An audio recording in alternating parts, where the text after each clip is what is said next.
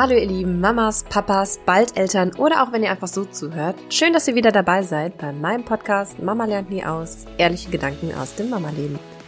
Ich bin Sabrina, Mama einer wundervollen Tochter im Kleinkindalter und in dieser Folge geht es um das Thema Weihnachten. Wenn die Familie plötzlich durch ein Kind bereichert wird, träumen viele Eltern von einer eigenen Weihnachtstradition mit ihrer eigenen kleinen Familie. Auch ich träumte plötzlich von dem Leuchten in den Augen meiner Tochter, wenn sie den Zauber von Weihnachten erlebt. Doch mit der Frage, wie wir als Familie nun unser ganz persönliches eigenes Weihnachtsfest gestalten möchten, kamen auch einige Fragen auf. In dieser Folge versuche ich also Antworten auf Fragen zu finden, wie zum Beispiel, wie wollen wir mit dem Weihnachtsmärchen von Weihnachtsmann, Christkind, Weihnachtswichtel und Co. umgehen? Kann das Erzählen einer Weihnachtsillusion eventuell sogar schädlich sein für mein Kind? Auch im Hinblick auf nicht so schöne und angstmachende Geschichten la Knecht Ruprecht etc.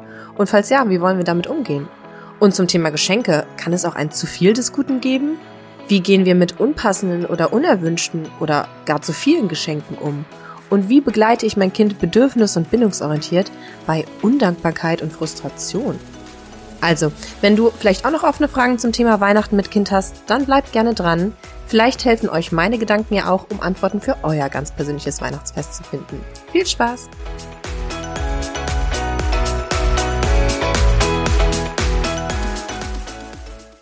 Ja, Weihnachten steht vor der Türe. Seid ihr schon in Weihnachtsvorfreude oder ist es vielleicht noch zu früh für euch?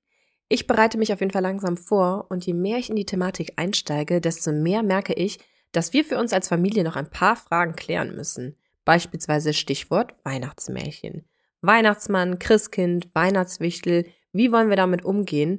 Letztes Jahr haben wir uns da noch so ein bisschen durchgewurschtelt, da war die Mutter aber auch erst ein Jahr alt.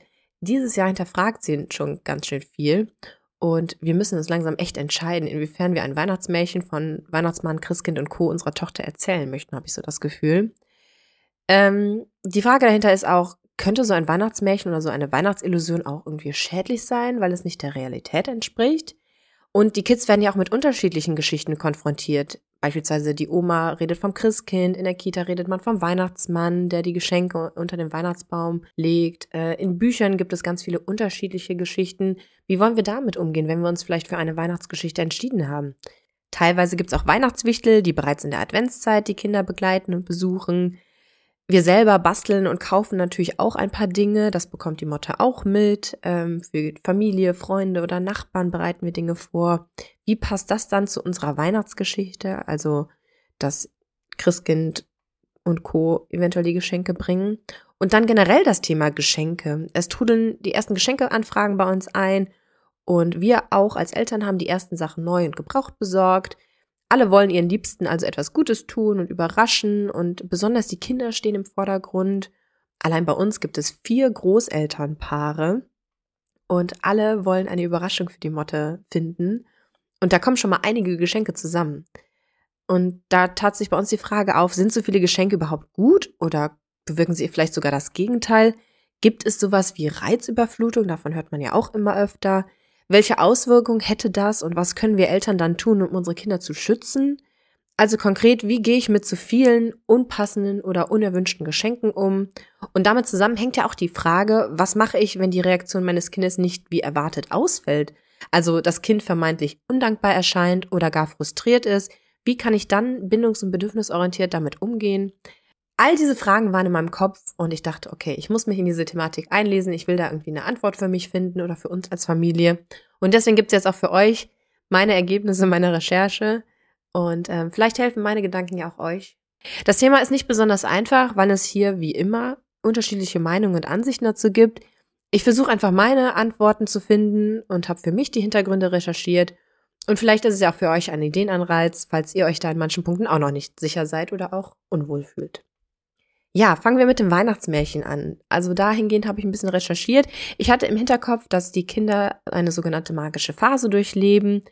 Äh, mittlerweile weiß ich, dass sie so im Alter von zwei bis drei Jahren startet. Das habe ich bei der Motte auch schon bemerkt und geht quasi bis zum Eintritt in die Grundschule. Alle Kinder sind individuell, also es kann mal früher losgehen oder auch bis in die Grundschulzeit hinausreichen und wird dann wohl abgelöst durch die logische Phase. Und die Magischphase, in der auch die Motte sich gerade befindet, beeinflusst das kindliche Denken und Handeln.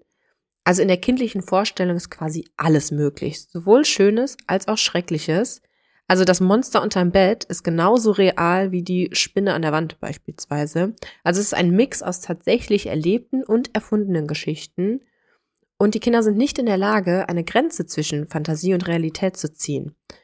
Oftmals wird das auch ein bisschen fehlinterpretiert als bewusstes Lügen, als würden die Kinder sich irgendwas ausdenken, aber sie sind tatsächlich wohl nicht in der Lage, da eine Grenze zu ziehen. Und ähm, ja, die Kinder erleben einfach Dinge und Geschehnisse magisch und versuchen sich Gegebenheiten auch durch magische Theorien zu erklären. Beispielsweise, wenn es regnet, dann weint der Himmel. Oder wenn der Mond aufgeht und man die Sonne nicht mehr sehen kann, ja, wo geht sie denn hin? Die Sonne geht schlafen. Ist doch ganz logisch. Und ich hatte halt die Sorge, dass vielleicht dann on top die Weihnachtsgeschichte irgendwie zu viel Illusion und Lüge ist. Und ähm, wir haben ja generell die innere Einstellung, dass wir alle drei hier in der Familie gleichwürdig sind. Und ähm, wollen uns auch nicht anlügen. Also das Thema habe ich auch schon thematisiert, als es um die Kita-Eingewöhnung ging. Und Ehrlichkeit ist mir ganz, ganz wichtig. Und äh, somit hatte ich da halt ein paar Bedenken, was diese Weihnachtslüge dann angeht. Auch im Hinblick auf ähm, unschöne Geschichten wie Knecht Ruprecht, der die Kinder bestraft. Oder wenn du nicht lieb bist, dann kommt das Christkind nicht zu dir. All solche Sachen, die kennt man ja und hat man ja auch schon mal gehört. Und da haben wir halt die Einstellung, dass wir Eltern die Verantwortung für die Erziehung nicht abgeben wollen an diese unbekannten Dritten, Christkind, Weihnachtsmann und Co. Und äh, das hängt so ein bisschen mit der bindungs- und bedürfnisorientierten Erziehung zusammen, mit der inneren Einstellung, die wir haben in unserer Erziehung. Und das führte halt dazu, dass ich insgesamt so ein bisschen zögerlich war, was halt auch diese Weihnachtsillusion angeht. Letztes Jahr haben wir uns so ein bisschen da durchgewurschtelt und noch keine klaren Aussagen getroffen und keine klaren äh, äh, Antworten auf die Dinge gegeben. Aber dieses Jahr stellt die Motte wirklich konkrete Fragen und versucht diese Dinge für sich zu ordnen. Und ähm, ja, da würde ich natürlich auch gerne Hilfestellung bieten und habe gedacht, okay, jetzt Butter bei der Fische. Jetzt müssen wir mal irgendwie Antworten für uns finden und uns absprechen, wie wir, wie wir das gerne haben. Ähm, vor dem Hintergrundwissen jetzt, dass äh, die Kinder sowieso diese magische Phase durchleben, finde ich tatsächlich ein Weihnachtsmärchen, das wir gemeinsam als Familie für uns formulieren, sogar sehr schön. Ähm, ich habe da jetzt auch weniger Bedenken, weil die Kinder durchlaufen diese magische Phase ja eh. Also wenn es nicht das Weihnachtsmärchen ist, dann werden sich andere Dinge magisch erklärt. Und äh, dann tauche ich lieber gerne mit meiner Tochter gemeinsam da ein. Ich könnte mir tatsächlich auch vorstellen, dass bei uns ein Weihnachtswichtel einzieht. Ähm, vielleicht noch nicht dieses Jahr, weiß ich nicht, ob ich es schaffe, aber nächstes Jahr dann vielleicht. Ähm, das ist, glaube ich, so eine nordische Tradition, die immer mehr zu uns rüberschwappt. Und das finde ich total schön, ähm, weil es so eine komplette Geschichte ist, die die komplette Adventszeit präsent ist für die Kinder. Also die Weihnachtswichtel, die stellen dann auch irgendeinen Unfug an. Und äh, ja, die Kinder sind so also richtig Teil dann dieser Weihnachtswichtel-Geschichte. Und das finde ich irgendwie sehr magisch und da hätte ich selber auch als Eltern Freude dran. Also, oder hätten wir, glaube ich, beide sogar Freude dran. Ähm, gleichzeitig möchte ich aber auch erzählen, dass jede Familie ihre eigene Geschichte hat, an die sie glaubt. Also es soll dann auch Erklärung dafür sein, dass es unterschiedliche Geschichten gibt. Ich glaube, dass die Kinder das ganz gut auseinanderhalten können und ne, das ist halt unsere Geschichte.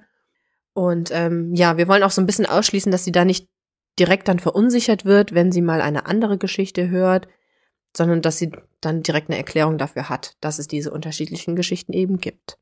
Ähm, man hat natürlich dann auch immer so ein bisschen, schwingt so ein bisschen die Sorge auch mit, dass man äh, als Lügner enttarnt wird oder dass die älteren Kinder in der Kita dann plötzlich sagen, ah, du weißt gar nicht, den Weihnachtsmann, den gibt es gar nicht. Und ähm, ja, dann könnte man da natürlich so ein bisschen das aufdröseln oder hoffen wir, dass die Motte dann so ein bisschen gefestigt ist und weiß, okay, es gibt halt unterschiedliche Geschichten, an die die Leute glauben. Ähm, Irgendwann wird der Punkt aber sowieso aufkommen, ne? Dann kommt die logische Phase nach der magischen Phase und dann, wie so vieles, werden wir versuchen, zumindest ist das das Ziel, wieder bedürfnis- und bindungsorientiert zu begleiten. Auch alle Gefühle, die aufkommen, sind okay und werden von uns Eltern begleitet. Und ähm, ja, also für mich bin ich da jetzt fein mit. Ich werde jetzt mit meinem Mann gemeinsam überlegen, wie wir das gestalten und unsere persönliche Weihnachtsgeschichte da so ein bisschen ausformulieren und dann werden wir die, glaube ich, so leben. Ja, das ist jetzt so der Plan. also meine Sorge, dass äh, die Weihnachtsgeschichte, die Weihnachtsillusion schädlich sein könnte, die konnte ich ein bisschen so für mich ausräumen. letztlich ist es ja auch so, dass wir Erwachsenen, obwohl wir wissen eigentlich, was Realität ist, uns da ja auch mitreißen und mitbegeistern lassen und auch diese Fantasiewelten mögen. Großer Klassiker Harry Potter, obwohl oder weil wir wissen, dass es diese magische Welt nicht gibt, tauchen wir da gerne ein. Und ähm, ja, man sagt so, Menschen brauchen eigentlich beides. Einerseits das aufgeklärte Denken und andererseits die Verzauberung. Und deswegen bin ich da jetzt absolut fein mit, auch irgendwie für uns eine Weihnachtsgeschichte, ein Weihnachtsmärchen zu überlegen. Ja, dann Thema Geschenke. Okay, wir haben uns jetzt für die Weihnachtsgeschichte, für den Weihnachtszauber entschieden. Aber dann kommt die Frage auf, gibt es auch ein zu viel des Guten? Also mit dem ganzen Drumherum plus dann auch Geschenke im Speziellen. Es gibt ja schon recht viel zu erleben für die Kids. Es ist ein recht langer Zeitraum. Die komplette Adventszeit ist voller Aufregung. Dann das Highlight, Weihnachten selber mit Baum, Musik, Essen, Besuch, innerer Aufregung und teilweise echt einem Haufen Geschenke. Und laut Statistik nimmt tatsächlich auch die Anzahl der Geschenke bei Kindern stetig zu und auch ähm, das, was investiert wird in Geschenke, also der materielle Wert. Und da kam bei uns halt die Frage auf, gibt es da auch vielleicht ein zu viel des Guten? Muss ich mein Kind vielleicht sogar emotional vor etwas beschützen? Im Hinblick auch auf eine Fokusverschiebung vielleicht hin zum ausschließlich materiellen? Also, was mache ich bei zu vielen Geschenken, bei unpassenden oder unerwünschten Geschenken? Und wie gehe ich damit um, wenn mein Kind undankbar erscheint oder gar frustriert ist, trotz oder wegen der Geschenke?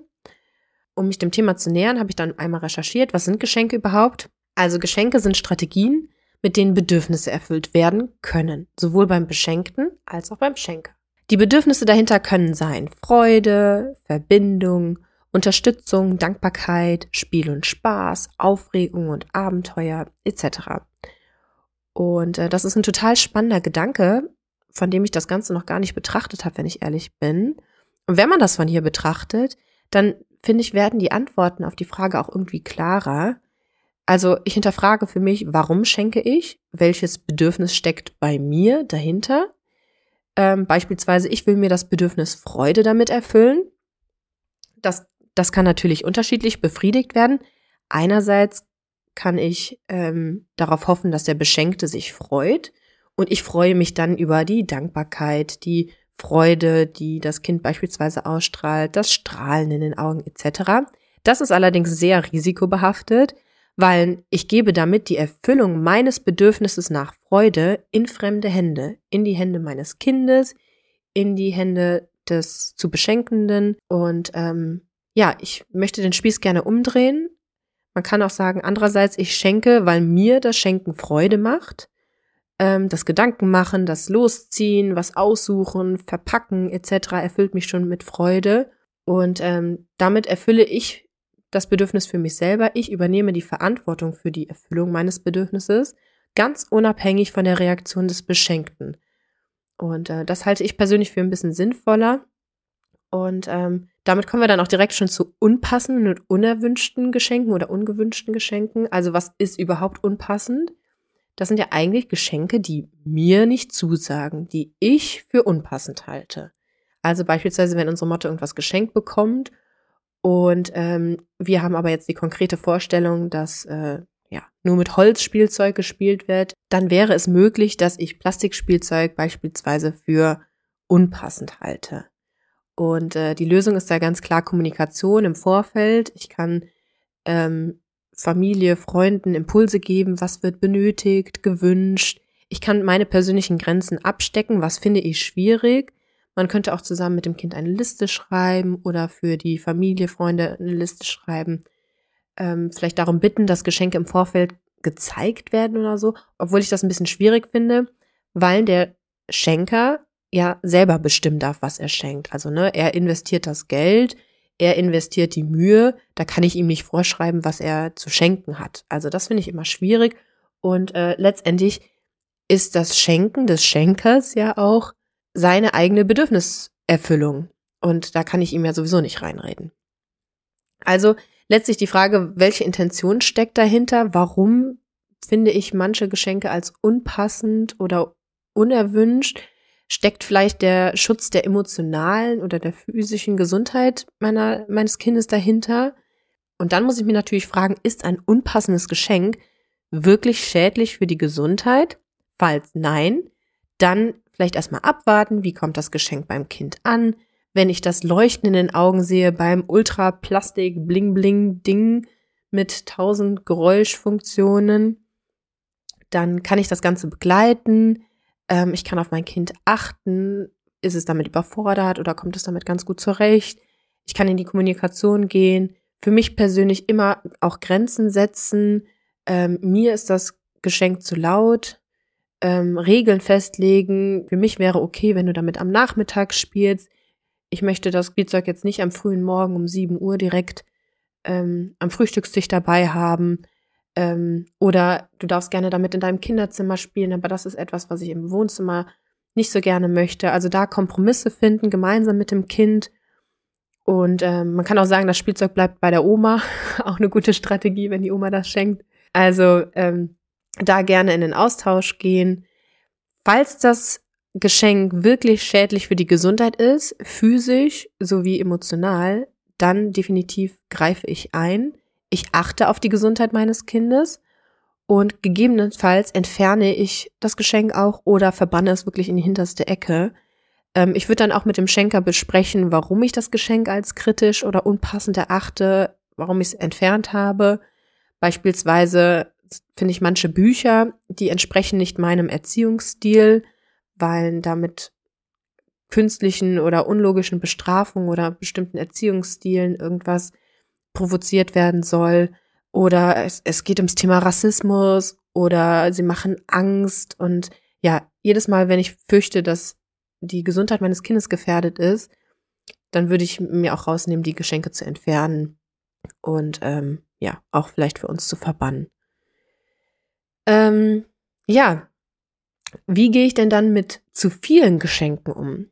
Also was zu viele Geschenke. Was, was ist überhaupt zu viel? Für mich zu viel? Ist vielleicht für das Kind gerade passend oder sogar zu wenig? Und da würde ich mich halt auch immer fragen, worum geht es im Kern? Welche Sorge habe ich? Habe ich vielleicht die Sorge der Überforderung oder der Reizüberflutung oder dass wir irgendwie in eine Wunschspirale abrutschen? Ähm, wir haben nämlich beobachtet bei unserer Motte, dass bei einem Überangebot an Spielzeug auch generell im Alltag kein intensives Spielen mehr stattfindet. Also diese volle äh, Konzentration und der volle Fokus auf ein Spielzeug findet nicht mehr statt, wenn es zu viel gibt. Dann wird nur noch oberflächlich und gespielt und alles wird nur herausgeholt irgendwie aus dem Schrank, aus dem Regal. Und ähm, es gibt gar keine Kreativität mehr. Und äh, daran merken wir als Eltern immer wieder, dass jetzt wieder Zeit ist, auszusortieren, Spielzeug zu tauschen, das Angebot auch zu reduzieren. Also ja, wenn ich an unseren an unser Wohnzimmer denke, dann ist definitiv wieder Zeit zu reduzieren. Ähm, ja, und an Weihnachten ist es halt eine ähnliche Situation. Viele Geschenke in kürzester Zeit von unterschiedlichen Personen. Und da sehe ich dann halt auch die emotionale Gesundheit so ein bisschen in Gefahr und ähm, damit einhergehend den Verlust der Fähigkeit, dann auch selber kreativ zu werden und sich selbst zu beschäftigen. Ähm, man kennt so ein bisschen, ne, es kommt ein Geschenk, dann wird das kurz angeguckt, dann, okay, wo ist das nächste Geschenk? Wieder kurz angeguckt, wieder das nächste Geschenk. Also, wenn ich merke, dass mir fehlt, dass die Motte da wirklich eintaucht dann und das Geschenk erstmal wahrnimmt, damit anfängt zu spielen, zu experimentieren und so. Also ich will nicht, dass es einfach nur ein okay, next, okay, next ist, sondern ich möchte, dass die Geschenke wirklich, wirklich ankommen. Und das ist natürlich auch das eigentlich, was auch der Schenker dann vermutlich auch unter anderem erwartet. Ne? Ja, diese Situation, die ich beschrieben habe, die entsteht halt dadurch, dass vielleicht ein Mangel des Glückshormons Dopamin vorliegt und das dann durch Geschenke ausgeglichen wird. Und man versucht natürlich auch immer, alle Bedürfnisse der Kinder zu erfüllen, insofern es möglich ist. Es ist aber in der Realität halt de facto einfach nicht immer möglich. Beispielsweise hätte das Kind im Augenblick gerne ein bisschen mehr Zuwendung, weil das Geschwisterkind ist gerade auf der Welt und ähm, wird fordert die Eltern enorm oder die aktuelle Situation mit den gegenwärtigen Anforderungen erschwert das Ganze. Man findet irgendwie nicht so richtig Zeit füreinander, obwohl man es gerne möchte.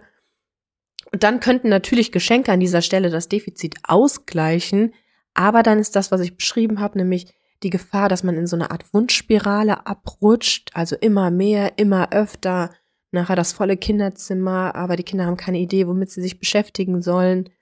Darüber hinaus beobachten wir bei der Motte, ähm, dass sie, wenn sie ein bisschen überfordert ist mit zu viel, dass sie dann quengelig wird und unausgeglichen oder auch gar so ein überdrehtes Verhalten zeigt. Und ähm, ja, das konnten wir halt in Zusammenhang jetzt mit auch Reizüberflutung bringen. Und auch an dieser Stelle wieder, jedes Kind ist unterschiedlich. Also manche können damit wunderbar umgehen mit den verschiedensten Dingen. Manche Kinder sind aber ein bisschen sensibler und brauchen auch vielleicht ein bisschen mehr Begleitung. Und äh, ja, definitiv bei der Motte sehen wir aber da die emotionale Gefahr bei zu viel des Guten. Und äh, ja, Maßnahmen sind da auch wieder, wir würden, wir greifen definitiv ein, wir würden auch gegebenenfalls Dinge entfernen, vielleicht auf Zeit Dinge beiseite räumen. Also wenn die Geschenke nur so abgeladen werden, dann würde ich mir definitiv rausnehmen, ein paar Geschenke mal zur Seite zu legen. Äh, wir kriegen im Augenblick auch viel aus der Nachbarschaft, weil in der Nachbarschaft viele ältere Kinder sind da kriegen wir auch zwischendurch mal Sachen geschenkt. Und auch da versuche ich dann, ähm, das so ein bisschen ja zu verteilen und ähm, habe jetzt auch ein paar Sachen auf Seite genommen, die es dann ähm, zu Weihnachten jetzt geben wird. Einfach um ja dieses materielle, zu viel des Materiellen da so ein bisschen rauszunehmen. Und ähm, ja, was man auch immer gut noch machen kann an Weihnachten, kurze Pause einlegen, wenn man merkt, das Kind ist vielleicht ein bisschen überfordert. Man kann an Weihnachten wunderbar einen Spaziergang einbinden, in den Garten gehen. Natur ist sowieso immer gut, wenn irgendwie alles zu viel wird, nicht nur für Kinder, sondern auch für uns Erwachsenen wirkt es sehr entschleunigend. Ähm, falls man gerade nicht rausgehen kann, weil das Essen äh, im Ofen wartet oder dann kann man auch gut einfach lüften, frische Luft als Alternative. Man kann wieder ein bisschen klarer denken. Äh, ich würde immer eine Möglichkeit zum Rückzug anbieten und vielleicht auch den Ablauf entsprechend planen. Wir versuchen das natürlich auch mit der ganzen Verwandtschaft so ein bisschen auseinanderzuziehen und mit den ganzen Großelternpaaren. Also alle auf einen Tag, das wäre mir persönlich zu viel und ich glaube auch unserer Motte wäre das zu viel. Und ähm, so sind es natürlich auch an jedem Tag irgendwie so ein Highlight. Und ähm, ja, also ihr kennt euer Kind am besten. Ihr könnt einschätzen, mit, viele, mit wie viel es tatsächlich umgehen kann. Die Kinder sind auch da wieder total unterschiedlich. Manche kommen gut mit viel Aufregung und Input klar, andere nicht so gut. Ich würde auch immer in die Kommunikation gehen mit der Familie und mit Freunden und äh, die Situation auch so ein bisschen erklären wollen. Ja, aber letztendlich habe ich dabei immer im Hinterkopf, dass der Schenker selbst bestimmen darf. Es ist sein Geschenk, seine Strategie und ähm, wir können wie bei allem nicht das Umfeld formen, so wie wir es gerne hätten, sondern wir können immer nur für uns selbst agieren. Und äh, deswegen ist im Endeffekt die letzte Strategie, dass ich notfalls eingreife als Mama, wir als Eltern begleiten, im Austausch bleiben. Ja, und so versuchen, die Situation für uns zu lösen.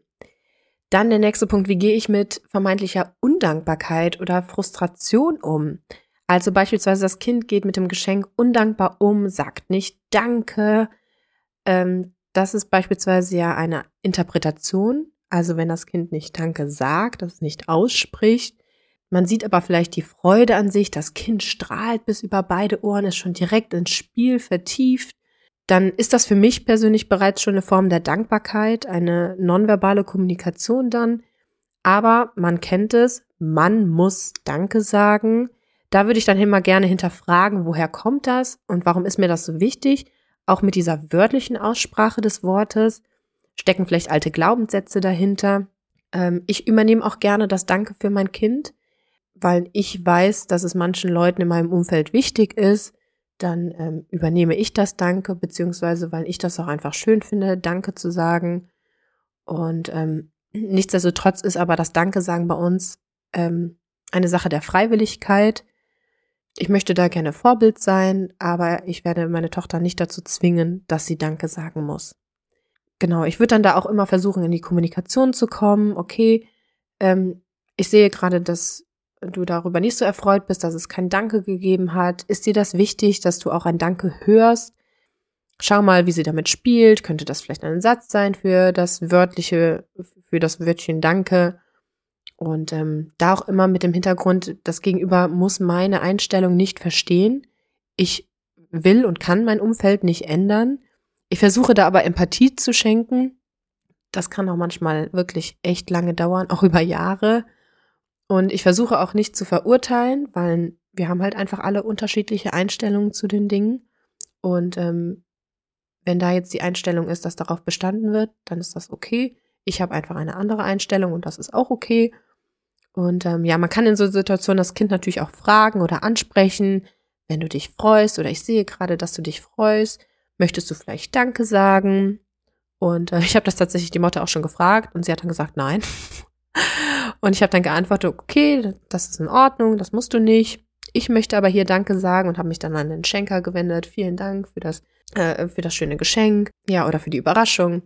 Und äh, ja, die Kinder übernehmen das tatsächlich dann irgendwann. Also wenn man das einfach auch so als Vorbild so ein bisschen vorlebt. Ja, die Motivation dahinter ist einfach nicht extrinsisch, weil es gefordert oder erwartet wird, das Danke sagen und weil sonst Konsequenzen drohen. Beispielsweise der Beziehungsverlust, ne? wenn du nicht Danke sagst, dann ähm, ist der Onkel sauer, ähm, sondern weil es eine intrinsische Motivation heraus ist. Ja, was ist denn, wenn das Kind das Geschenk doof findet und das sogar äußert? Also meistens steckt dahinter eine Überforderung mit dem ganzen Prozedere dahinter. Ähm, ich würde versuchen, das Kind nicht zu verurteilen, nicht persönlich nehmen, weil es meistens eben diese Überforderung ist. Man kann sich die Frage stellen, was möchte das Kind uns damit vielleicht sagen? Hat es sich etwas anderes gewünscht?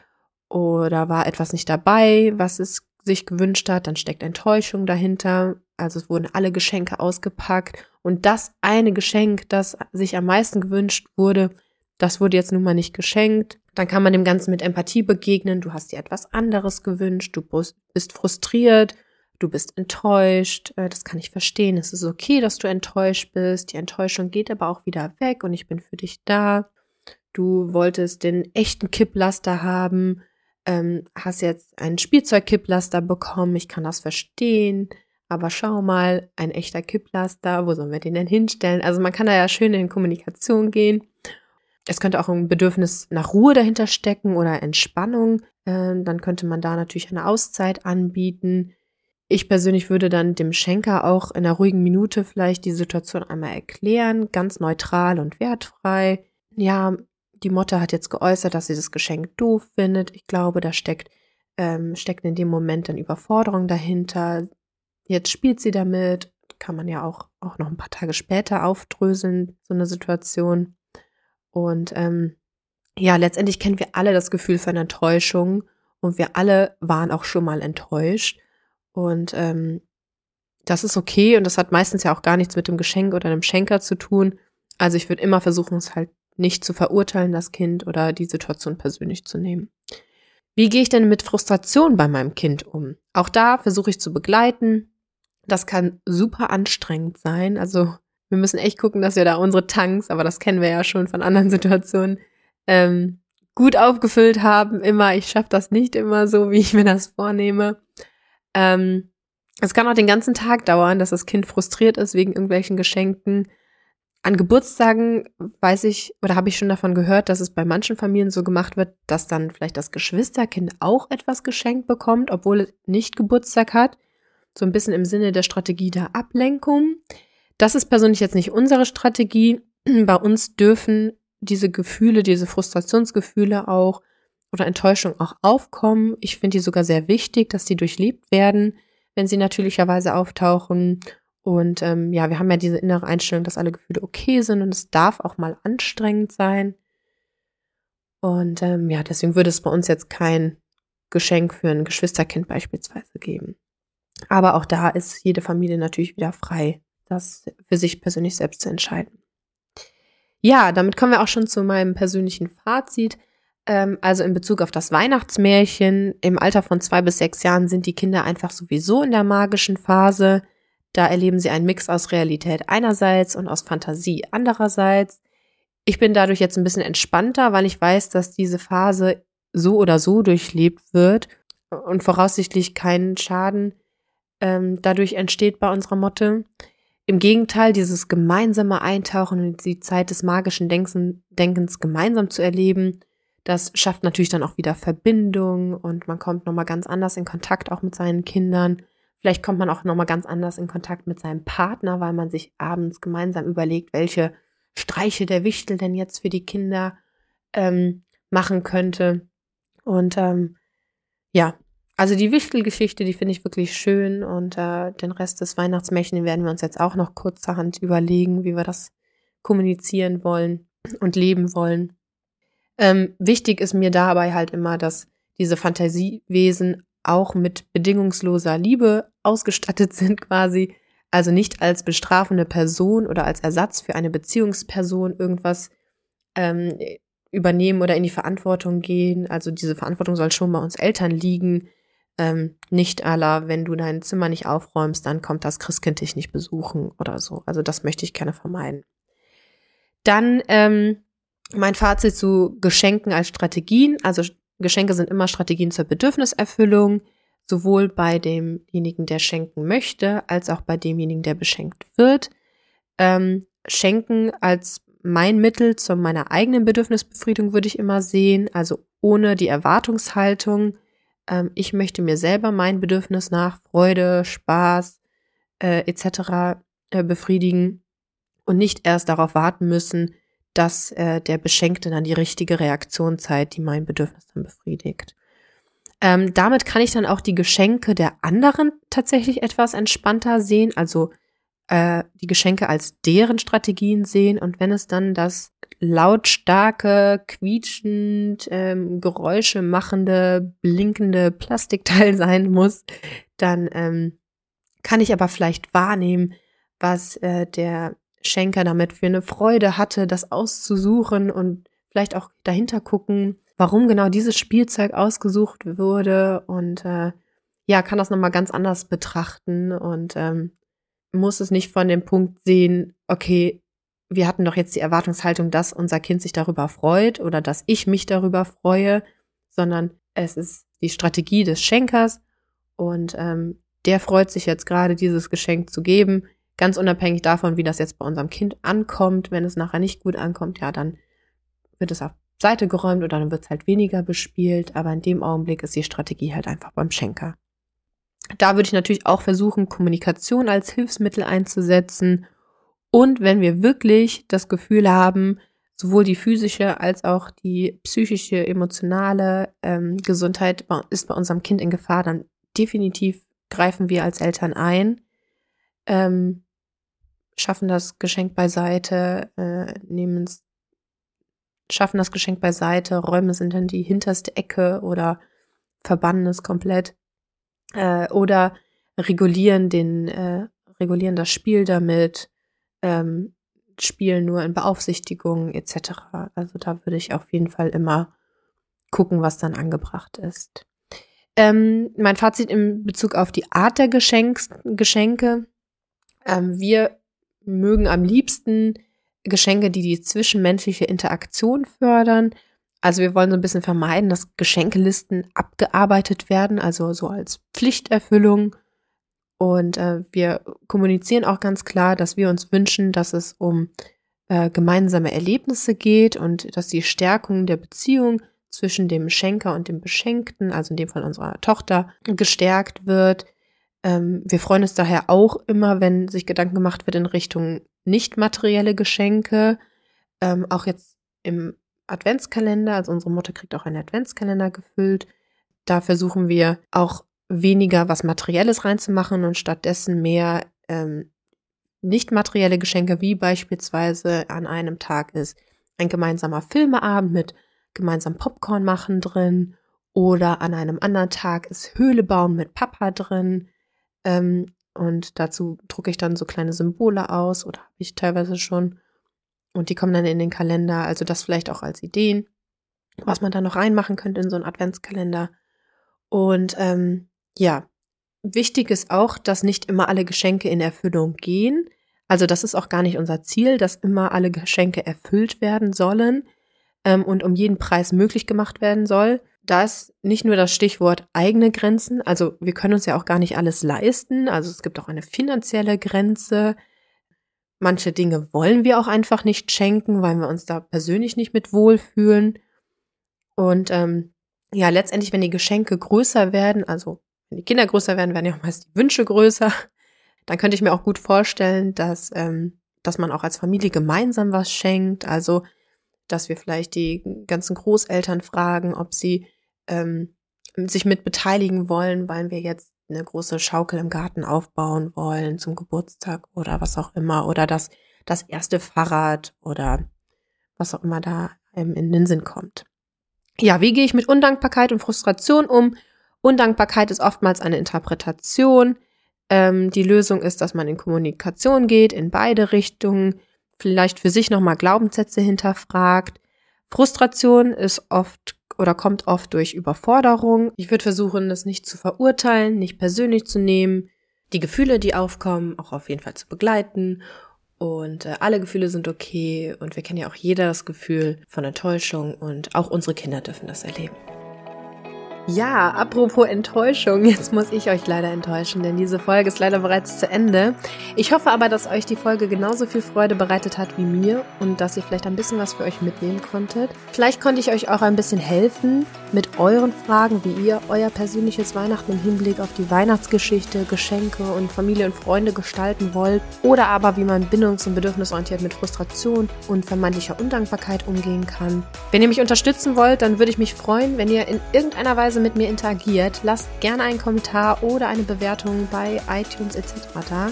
Schaut auch gerne auf meiner Instagram-Webseite unter mama.lernt.nie.aus vorbei. Da gibt es zu jeder Folge nochmals zusammengefasst ein paar meiner Gedanken und Tipps und Tricks. Schreibt mir da auch gerne eine Nachricht oder einen Kommentar drunter. Lasst mich auch gerne wissen, wie ihr euer Weihnachten für euch definiert habt und was ihr da so Schönes macht. Und ähm, ja, und ansonsten wünsche ich euch einfach eine schöne Adventszeit jetzt im Kreise eurer Liebsten. Macht es gut und bis bald.